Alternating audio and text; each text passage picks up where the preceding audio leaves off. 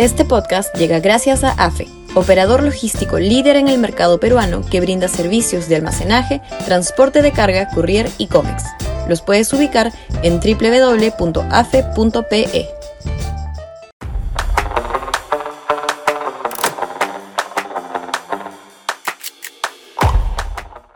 Castillo Cerrón, una bronca para celebrar. Sudaca, Perú. Buen periodismo.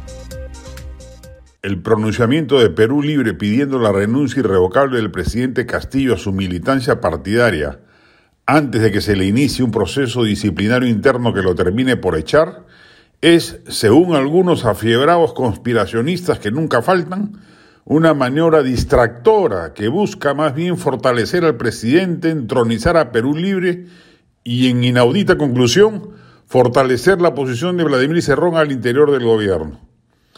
La verdad es que el camino de ruptura entre ambos está definido desde que Castillo sacó a los cuadros ministeriales que Cerrón manejaba en agricultura y en energía y minas. No es un prurito ideológico, como dice en su hipócrita comunicado Perú Libre, en el que acusa a Castillo de seguir el programa neoliberal perdedor, lo que ha ocasionado la distancia.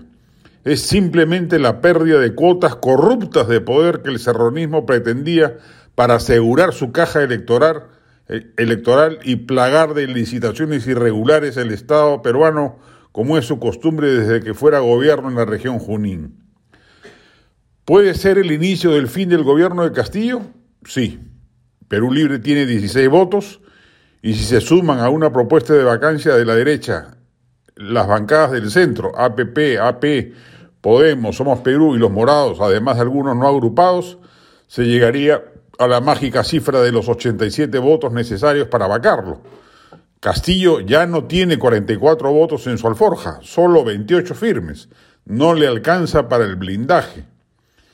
Es por ello una buena noticia por donde se le mire esta ruptura ya definitiva entre Castillo y Cerrón, o porque acelera una necesaria vacancia del inepto gobernante que nos ha tocado en mala suerte tener, o porque lo obliga a espectorar a los mediocres y corruptos serronistas y a gobernar con mayor sensatez, empezando por votar al casi inimputable Premier y asegurar su permanencia en Palacio, mejorando su gestión superlativamente. Por angas o por mangas, hay que celebrar esta bronca entre el presidente y su ex alter ego, el primariamente radical Vladimir Cerrón. Gran parte de los males del gobierno en estos 11 meses de gestión se, deben al hecho de que el presidente se haya sometido a los dictados del cacique de Junín.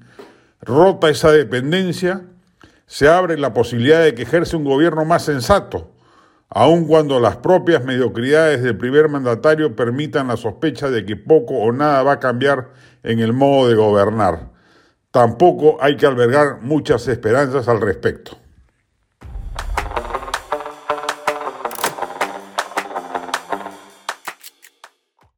Este podcast llegó gracias a AFE, operador logístico líder en el mercado peruano que brinda servicios de almacenaje, transporte de carga, courier y cómics.